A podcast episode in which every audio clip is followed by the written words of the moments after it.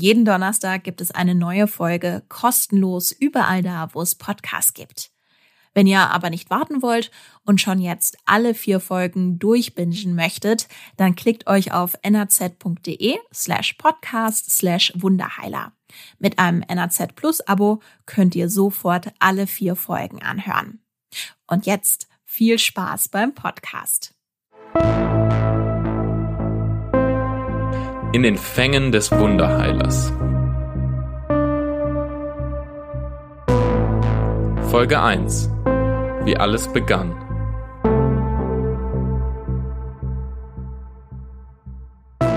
Vorsicht! In diesem Podcast wird Misshandlung, gefährliche Körperverletzung, sexueller Missbrauch und psychische Manipulation beschrieben. Unfassbare Taten im Haus Konstanze.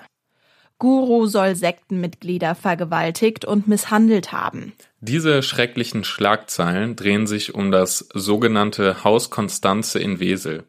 Genauer gesagt etwas abgelegen in dem kleinen Ort Diersfort. Das Haus sorgte 2020 für bundesweite Schlagzeilen, da ein selbsternannter spiritueller Führer namens Wilri W. im Haus Konstanze über Jahre zahlreiche Gewaltverbrechen an Menschen verübte, denen er eigentlich helfen wollte. Das sogenannte Balance Recovery Life Center mit angeschlossenem Hotel und einer Gaststätte, in dem Will Rivet seine Sekte aufbaute, diente dem spirituellen Führer von 2017 bis 2020 als Seminarzentrum und Sitz seiner Gemeinschaft, die ihm über Jahre hörig war. Er nutzte die Mitglieder und ihren Glauben, dass er ihnen Heilung und Erleuchtung bringen könne, aus. Er ließ seine Anhänger für sich unentgeltlich arbeiten, er demütigte sie und baute ein Klima psychischer Abhängigkeit und Angst auf, bis die Gemeinschaft sich langsam auflöste und Mitglieder gegen ihren ehemaligen spirituellen Führer vor Gericht zogen.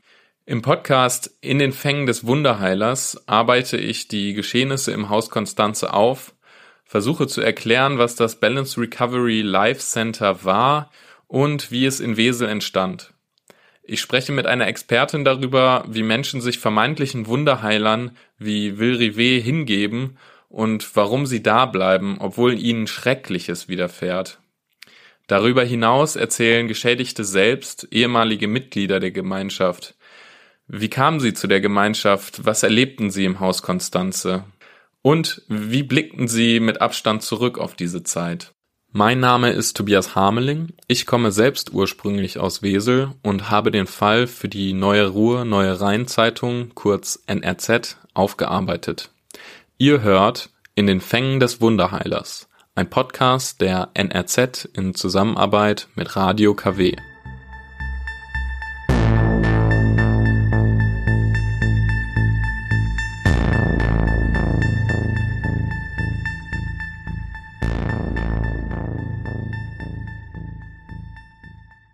Achtung, jetzt werden Gewaltverbrechen, Misshandlungen und sexueller Missbrauch geschildert.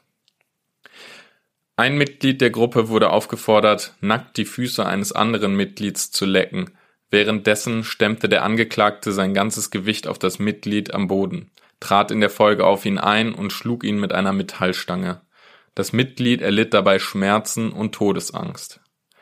Weil ein Mitglied Öl in der Küche des Restaurants verschüttete, schlug der Angeklagte ihr mit einer Grillzange ins Gesicht, so dass sie blutete. Anschließend spuckte er sie an und schlug sie, bis er keine Kraft mehr hatte in den Bauch. Bei einer weiteren Tat schlug der Angeklagte ein Mitglied mit einem Stuhl, verfolgte das Mitglied und schlug mit einem kleinen Hammer auf ihn ein. Er bezeichnete das Mitglied als Teufel, riss ihm die Haare vom Kopf und bespuckte ihn. Grund war ein vermeintlicher Fehler beim Servieren. Phil Rivet reagierte auf einen vermeintlichen Fehler eines Mitgliedes auch mal so, dass er die Hand griff und sie auf den Grillrost eines Gasgrills drückte. Das Mitglied erlitt neben Schmerzen offene Brandwunden. Der Angeklagte richtete ein sogenanntes Männerseminar aus. Ein Teilnehmer und Mitglied der Gruppe war zu diesem Zeitpunkt 15 Jahre alt. Er äußerte zu Beginn des Seminars ausdrücklich, dass er an der Teilnahme kein Interesse habe. Da der Angeklagte aber auf seiner Teilnahme beharrte, kam er der Aufforderung des Angeklagten nach. Der 15-Jährige befürchtete, im Falle einer Verweigerung körperlich gezüchtigt zu werden. Im Laufe des Seminars kam es zum sexuellen Übergriff, der hier nicht näher beschrieben werden soll.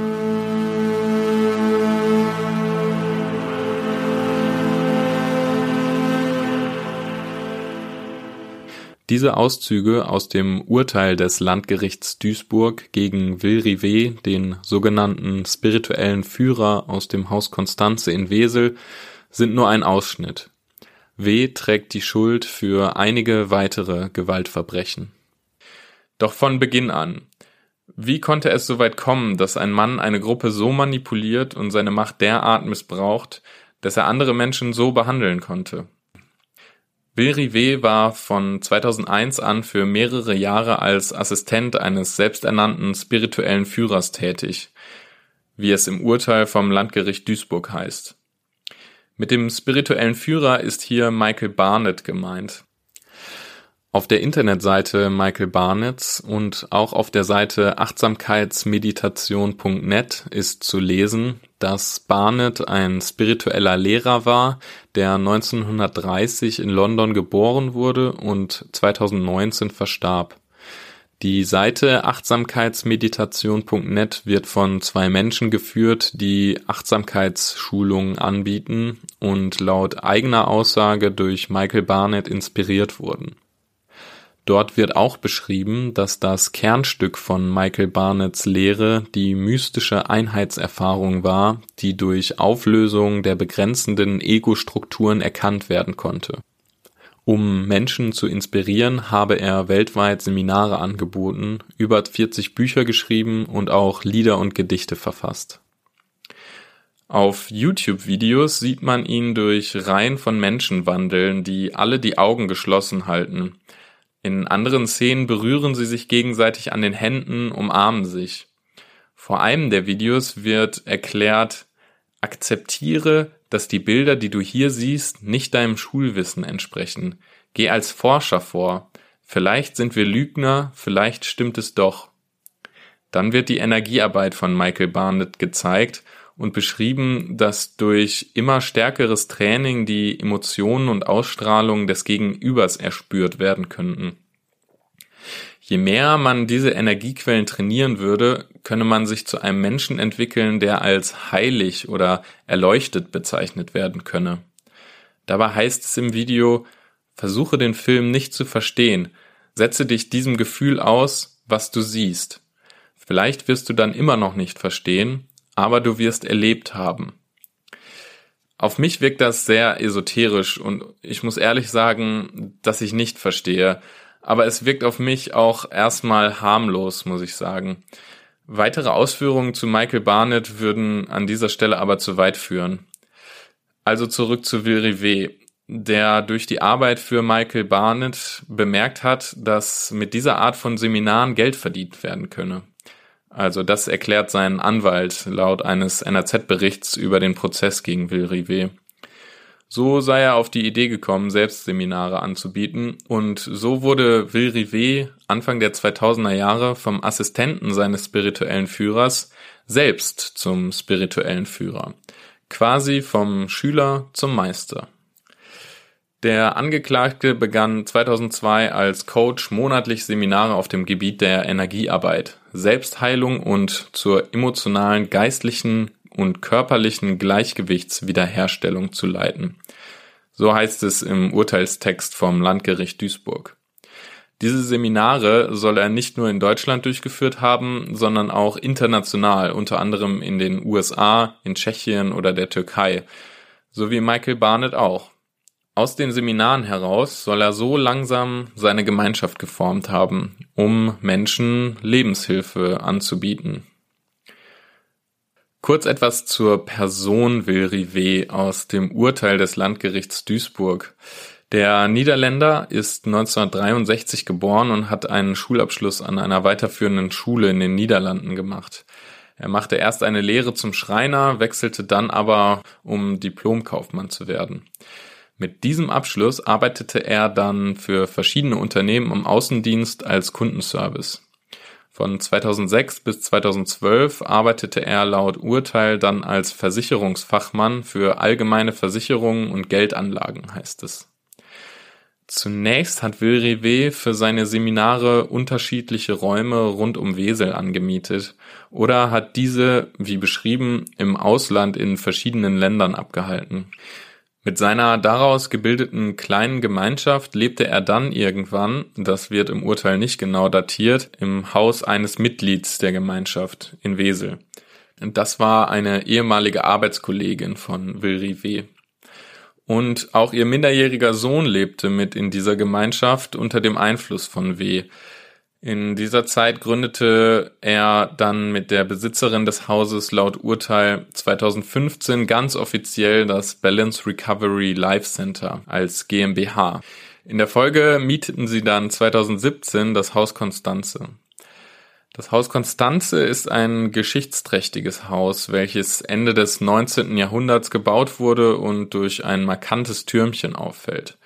Es liegt auf einem großen Grundstück von rund 7000 Quadratmeter am Rande des Dorfes Diersfort, nahe einem Waldstück und war stets eine beliebte Gaststätte in Wesel.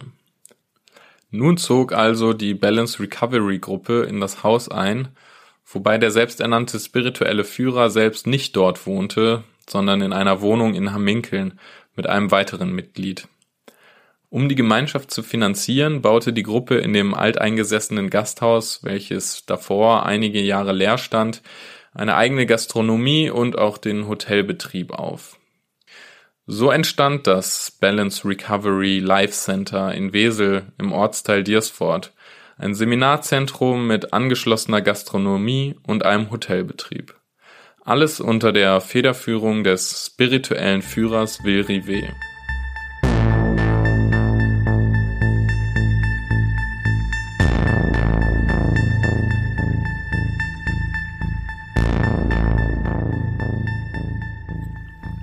Wer an den Seminaren von Will Rivet teilnahm und sich in der Folge der Gemeinschaft von ihm angeschlossen hat, wird im Urteil wie folgt beschrieben. Sie hatten überwiegend gemeinsam, dass sie aufgrund einer persönlichen Lebenskrise an den Seminaren des Angeklagten teilnahmen, in denen dieser ihnen half und ihr Vertrauen gewann. Aufgrund der positiven Erfahrungen mit dem Angeklagten schlossen die Personen sich so dann der Gemeinschaft an, in der Erwartung, dass sie auch weiterhin in ihrer Lebensführung und persönlichen Entwicklung durch den Einfluss des Angeklagten gestärkt werden würden. Über die Rechtsanwältin, die die Nebenklage im Prozess gegen Will Rivet geführt hat, bin ich an den Kontakt zwei ehemaliger Mitglieder des Balance Recovery Life Centers gekommen. Nach einem Anruf und einer erläuternden E-Mail an die Anwältin rief mich wenige Tage später ein Mann an und stellte sich vor, als ehemaliges Mitglied der Gruppe.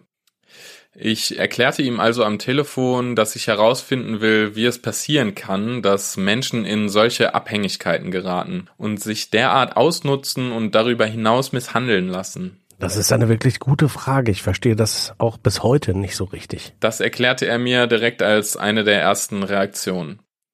Doch er habe darüber nachgedacht und wolle seine Geschichte erzählen, als Beispiel, wie sich Menschen in manchen Lebenssituationen entscheiden und wie sie in extremer Weise manipuliert werden können, auch wenn es im Nachhinein noch so absurd erscheint.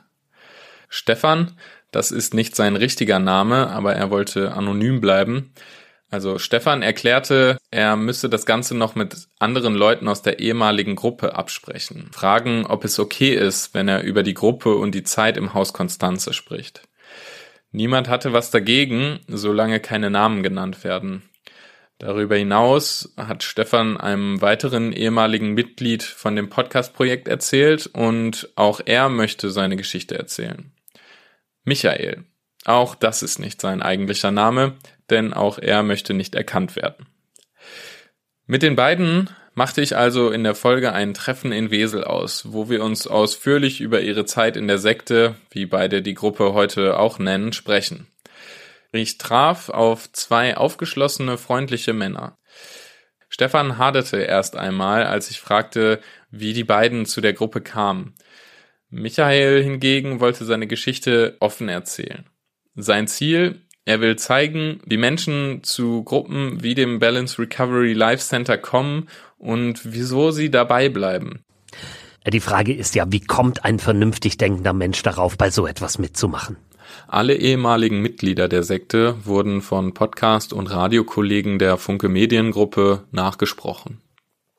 Und Michael beginnt seine Geschichte. Ich war in einem schwachen Zustand. Ich hatte viel Langeweile in meinem früheren Leben und habe mit falschen Leuten rumgehangen. Ich habe viele Drogen genommen. Ich wusste im Grunde über Jahre schon, dass mein Leben so nicht funktionieren kann. Ich hatte Traumata, die ich mit den Drogen bewältigt habe. Jahrelang habe ich bis zu zwei Gramm Gras am Tag geraucht und auch härtere Drogen genommen. Zwar habe ich zu der Zeit auch normal gearbeitet, aber ich habe gefühlt, dass irgendetwas nicht stimmt. Mein Leben war eine Lüge. Dann beginnt er über sein Empfinden in der Gesellschaft zu sprechen. Ich habe schon in der Kindheit gespürt, dass die Art, wie wir miteinander leben und umgehen, in der Gesellschaft nicht richtig ist. Ich wollte schon immer in einer eher alternativen Gruppe leben, in der man es schaffen kann, dass alle glücklich miteinander leben und die verschiedenen Fähigkeiten und Talente der Leute fokussiert werden. Da muss es auch nicht um Erfolg in Bezug auf Geld gehen, einfach ein gutes Leben in einer kleinen, aber starken Community mit demselben Ziel. In seiner Phase, in seinem schlechten Umfeld, hat er dann einen Entschluss gefasst. Irgendwann habe ich dann für mich entschieden, ich muss mit dem ganzen Scheiß jetzt aufhören und was Neues anfangen. Dann lernte er eine Frau kennen, die ihm weiterhelfen wollte. Die hat es auch schwer und auch Traumata, viel krasser noch als ich, also wirklich heftige Sachen. Und die ist regelmäßig zu einer Seminargruppe gegangen, die ihr geholfen hat. Und dann bin auch ich mal mitgegangen und das war dann die Seminararbeit mit der Balance Recovery Methode. Dann sei er monatlich zu den Seminaren gegangen, auf die ihn seine neue Bekannte aufmerksam machte. Und er ist auch außerhalb von den Seminaren schon mal zu der Gruppe, die Vilrive bereits gebildet hatte. Er wollte sehen, wie die Gruppe dort zusammenlebt und arbeitet. Und dann bin ich irgendwann da geblieben, weil alle dort versucht haben, an sich selbst zu arbeiten. Und das hat alles gestimmt in dem Moment, weil die Leute etwas Gutes erreichen wollten. Da habe ich mich wohlgefühlt. Das sei ein großer Schritt gewesen, erzählt er, sein altes Leben loslassen und etwas Neues aufbauen. Doch für Michael sei das zwingend notwendig gewesen. Ich musste da weg, weil mein ganzer alter Kreis an Leuten war toxisch. Das waren nicht meine Freunde, das waren Arschlöcher. Und deshalb war das richtig für mich, da wegzugehen. Ich habe gesagt, ich will mit den Drogen aufhören. Ich fühle mich nicht unterstützt von euch. Ciao. So kam Michael in den Kontakt mit der Gruppe um Will Rivet, die ihn nun Jahre begleiten sollte. Mich interessierte, was Michaels Familie zu seiner Entwicklung gesagt hat, denn einen toxischen Freundeskreis zu verlassen ist das eine, aber von seiner Familie wegzuziehen eine andere Sache. Am Anfang habe er zwar noch hin und wieder Kontakt gehalten, doch dann wurde der Druck von seinem damaligen spirituellen Führer größer. Viri hat uns davon überzeugt, dass jeder Kontakt mit deiner Vergangenheit dich festhält. Von wegen Eltern wollen einen nur in den alten Mustern halten und das sei alles schlecht. Und ich wollte ja alles brechen und mich neu erfinden und dadurch konnte er mich davon überzeugen, keinen Kontakt mehr zu halten. Die Erklärung des selbsternannten Heilers kam ihm schlüssig vor, wie er mir erzählt, auch wenn ihm die Entscheidung natürlich sehr schwer fiel. Doch er brach den Kontakt dann trotzdem ganz ab. Ich fragte ihn dann, wie er die ganze Sache mit seiner Familie heute sieht und ob sie wieder Kontakt haben. Heute denke ich mir, das war ein großer Fehler. Ich schäme mich eigentlich, dass ich mit meinen Eltern so umgegangen bin. Heute haben wir wieder einen guten Kontakt miteinander. Die haben diese ganze Phase nicht verstanden, aber sie sind froh, dass ich es überstanden habe und bin jetzt eigentlich wieder der Alte, nur halt ohne Drogen. Von meiner Drogenzeit habe ich ihnen dann aber auch erzählt. Michael wirkte auf mich sichtlich froh, als er das erzählt hat. Er konnte vor seinen Eltern mit seiner Vergangenheit aufräumen. Dass Michael den Kontakt mit seiner Familie abbrach, war typisch für die Gruppe. Das wird auch im Urteil des Landgerichts Duisburg erklärt.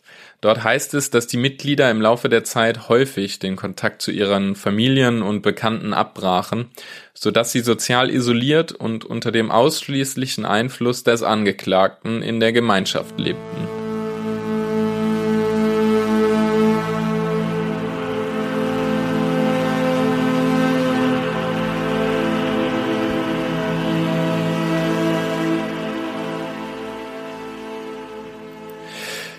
Anders als bei Michael ist es bei Mirko passiert. Auch das ist nicht sein eigentlicher Name, um seine Anonymität zu wahren.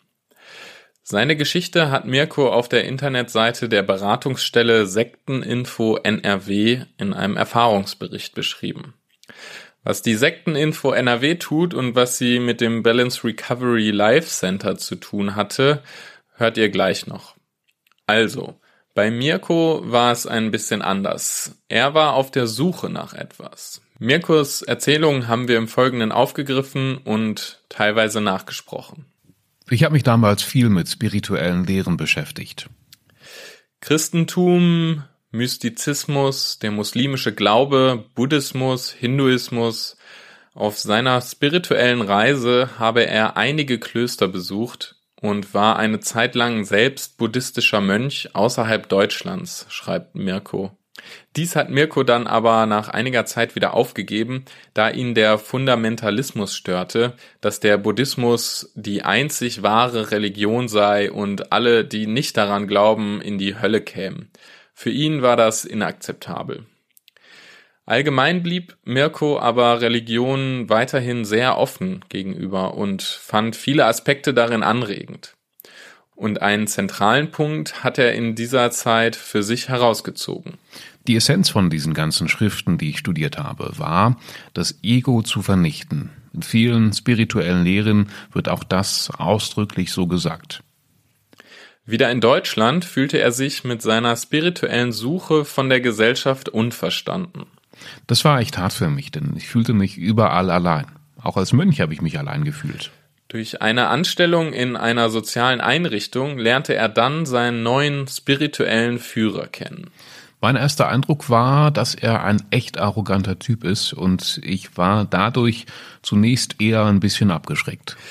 Davon ab habe dieser ihn aber durch spirituelle Andeutungen und Gespräche über religiöse Themen neugierig gemacht.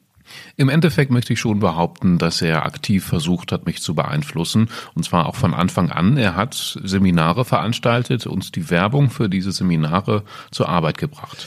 Im Job war Mirko beeindruckt von Will Rivet, wie er mit den betreuungsbedürftigen Menschen umging, sich um sie sorgte, ihnen vernünftiges Essen gab und sie nicht sofort mit Medikamenten ruhig stellte, so beschreibt er es.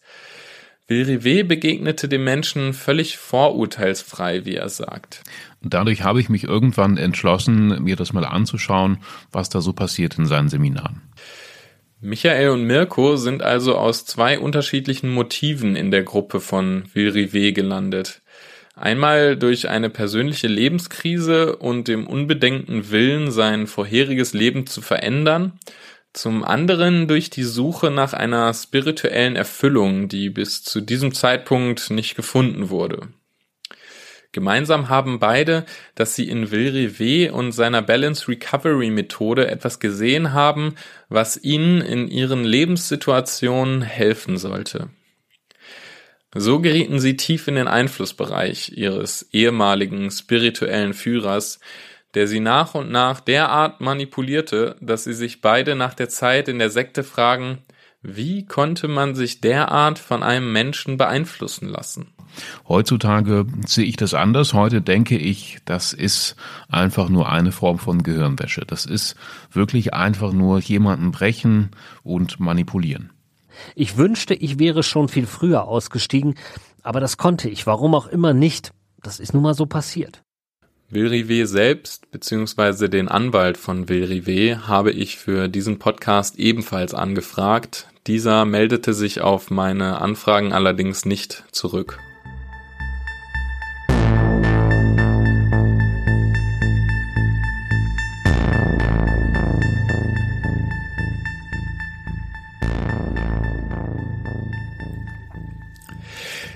Die Sekteninfo NRW begleitet Menschen wie Mirko und Michael. Wir sind eine aus Landesmitteln geförderte Beratungsstelle, sind auch in das psychosoziale Netzwerk der Beratungsstellen in NRW eingebunden. Wir haben einen, äh, vom Land einen Spezialauftrag, dass eben Menschen, die zu uns kommen, dass wir gezielt für diese Menschen da sind, die in irgendeiner Form mit neuen religiösen Bewegungen oder Psychokulten Probleme haben. Ähm, schon vom Netzwerk gehören wir zu den Familienberatungsstellen. Das heißt, es gibt ja auch Beratungsstellen, die weiterhelfen bei Erziehungsproblemen oder Familienproblemen oder ähm, Lebenshilfe auch geben. Und bei uns ist eben dieses Besondere, dass wir uns um Menschen kümmern, die in irgendeiner Form mit Glaubensgemeinschaft, mit Religiosität, Spiritualität Probleme haben. Und ähm, wir sind ein äh, Team von Leuten aus verschiedenen Disziplinen. Das heißt, ich selber bin Pädagogin und Kinderschutzfachkraft. Wir haben einen Theologen im Team. Wir haben zwei Psychologinnen und eine Juristin. Hm. So dass wir ein multidisziplinäres Team sind und verschieden, von verschiedenen Fachrichtungen äh, auf das Thema schauen und uns auch in Teamsitzungen beraten. Das war Sabine Riede, Geschäftsführerin der Sekteninfo NRW. Sie ordnet für uns den Begriff Sekte einmal ein. Was heißt das eigentlich genau und kann man die Balance Recovery Gruppe überhaupt als solche bezeichnen? Sekte ist ja eigentlich ein oder ist ein umgangssprachlicher Begriff und hat eine gewisse Signalwirkung.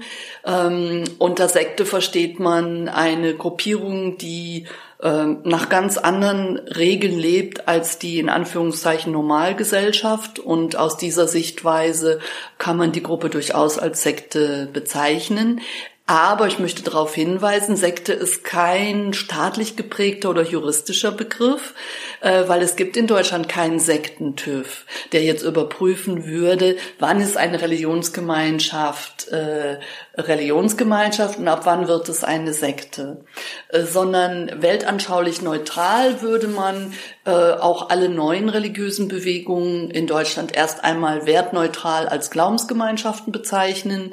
Äh, viele dieser Gruppierungen sind auch dann als Verein organisiert oder zum Beispiel bei unseren beiden großen Kirchen, die sind Körperschaft öffentlichen Rechts. Und der dritte Bereich, äh, viele dieser Gruppierungen, die der Esoterik angehören, haben oft auch ein Gewerbe angemeldet.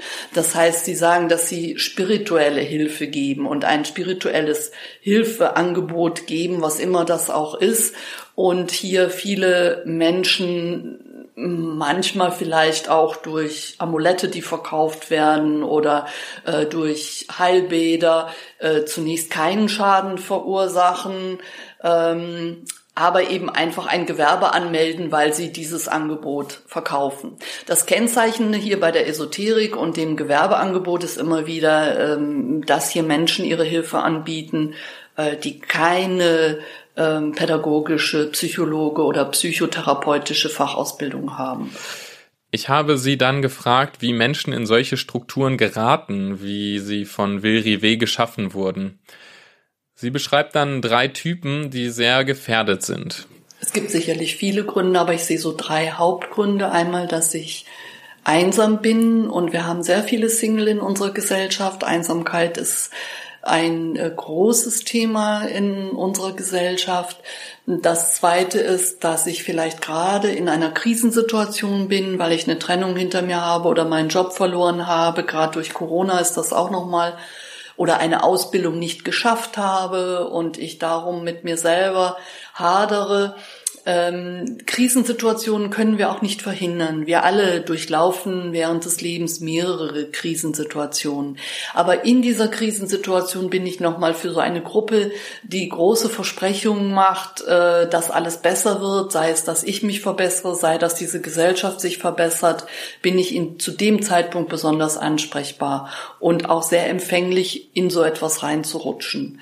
Verstärkt kann auch noch sein, wenn ich in der eigenen Kindheit schon ungünstige Lebenserfahrung gemacht habe, geschlagen wurde, viel allein gelassen wurde, wird das das äh, hier auch noch verstärken. Und dann gibt es noch die Menschen auf der Suche oder die Menschen, die sehr idealisiert sind, die einfach etwas verbessern möchten in dieser Welt und die gerade sogar sehr feinfühlig sind, sehr gefühlsbetont sind und spüren, hier und da an verschiedenen Stellen läuft etwas schief und ich würde gern etwas verbessern. Häufig ecken die dann in ihrem Umfeld an mit ihren Verbesserungsvorschlägen und meinen dann hier in einer spirituellen spirituellen Gruppe ihre Heimat gefunden zu haben und äh, hier in dieser Gruppe sich stark zu fühlen. Und hier könnte man doch vielleicht eine Bewegung in Gang setzen, die unsere Gesellschaft verändert. Mhm. Und das sind so die drei Richtungen, die wir so als Hauptrichtungen erkennen können. Ich frage Sabine Riede dann, ob auch Drogen ein Auslöser für Menschen sein kann, häufiger in solche Gruppen zu gehen. Ja, ich würde, ähm, es ist stärker gefährdet, es ist eine, eine andere Art, aber die Wurzeln sind gleich. Also ein Mensch, der ähm, bereit ist, vielleicht zu viel Alkohol zu trinken, hat ja auch tief im Innern irgendwie etwas, was, wo er traurig ist oder eine tiefe Sehnsucht, die fehlt. Und das Gleiche haben ja Menschen auch, die in so eine spirituelle Gruppe gehen. Also Religion oder ähm, ja eine negative Religionsausübung ähm, hat ähnliche Wurzeln wie eine Suchterkrankung. Das kann auch ja für eine Betäubung stehen oder ich äh, steigere mich durch Religion in eine Scheinwelt. Und das ist auch bei Menschen zu spüren, die vielleicht zu Drogen oder zu Alkohol greifen. Und sie erklärt mir auch, dass man kaum verhindern kann, dass sich Menschen Sekten wie der Balance Recovery Gruppe anschließen. Letztendlich präventiv können wir immer wieder nur darüber aufklären. Man kann das nie komplett verhindern. Das, was ich gern möchte, ist, dass man Menschen erreicht, ähm, dass sie eher austreten. Und dass Menschen, die in so eine Lage geraten, wissen, es gibt Beratungsstellen, die stehen euch bei, die sind vertraulich, die sind kostenlos, ähm, die können helfen, die werden vom Staat finanziert, sind auch neutral in ihrer Einstellung. Äh, und dort kann ich Unterstützung bekommen, auch wenn ich das Gefühl habe, ich stehe vollkommen alleine da. Mhm. Und das ist vielleicht eine wichtige Botschaft, die man solchen Menschen geben kann. Äh, wichtig ist, eher rauszugehen, wenn man sich unwohl fühlt. Gar nicht so lange Misshandlungen, Gewalterfahrungen zu ertragen. Dass ich mal in sowas reinrutsche, kann man fast nicht verhindern, weil viele Gruppierungen auf den ersten Blick auch sogar sympathisch wirken. Und Riede, die die Balance Recovery Gruppe lange beobachtet hat und auch mit ehemaligen Mitgliedern gesprochen hat, ordnet die Gruppe und auch die Balance Recovery Methode, die von Will Rivet erfunden wurde, nochmal ein. Wir haben das dem Bereich der Esoterik zugeordnet und es gibt in diesem Bereich Esoterik ganz viele solcher Angebote. Nicht alle sind so gewalttätig. Ähm, aber diese Angebote sind oft unqualifiziert und unangemessen.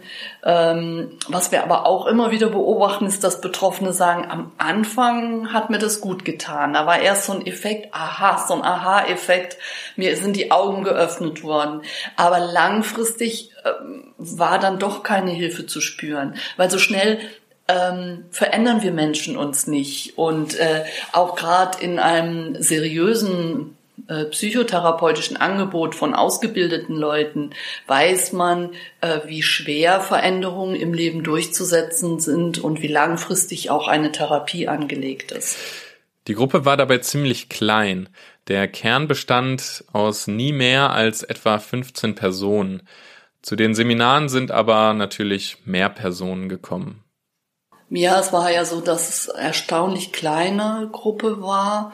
Wobei auch das uns bekannt ist, je kleiner die Gruppe, je höher die Gefahr, dass es zu großer Gewaltanwendung auch kommt und zu Körperverletzungen es waren so zum inneren Kern waren es so sieben bis 15 Mitglieder. Am Anfang etwas mehr, zum Schluss waren es dann eigentlich nur noch der harte Kern sieben Teilnehmer, als die Gruppe sich aufgelöst hat. Aber man darf nie vergessen, es gab darüber hinaus Menschen, äh, die nur an den Seminaren teilgenommen haben und sich dann auch sehr schnell äh, distanziert haben, weil sie das Angebot nicht angemessen fanden oder weil sie auch schon etwas beobachtet haben, was ihnen merkwürdig vorkam. Und da haben wir keinen Überblick, äh, wie viele Menschen das waren, aber sicherlich deutlich mehr.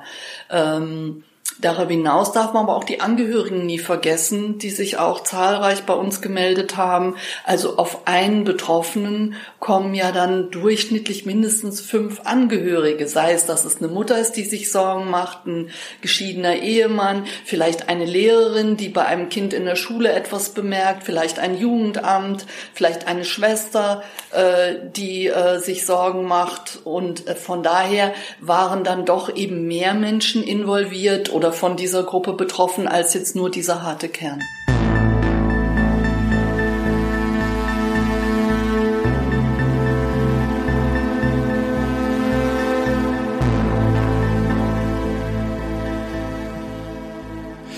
In dieser ersten Folge, wie alles begann, habt ihr einen ersten Eindruck bekommen, worum es geht in, in den Fängen des Wunderheilers.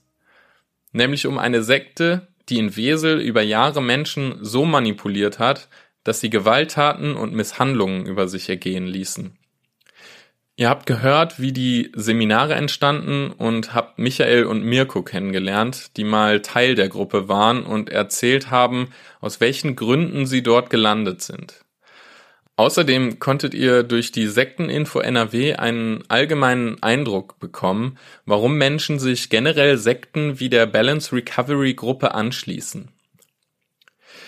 In der nächsten Folge geht der Blick tiefer in die Balance Recovery Gruppe und ihr erfahrt, was es mit den Seminaren auf sich hatte, die Wilrive angeboten hat und was seine vermeintlichen Ziele dahinter waren. Falls ihr keine Folge verpassen wollt, folgt dem Podcast auf Spotify, Apple oder auf der Plattform, auf der ihr uns gerade hört. Lasst auch gerne eine Bewertung da, falls es euch gefallen hat.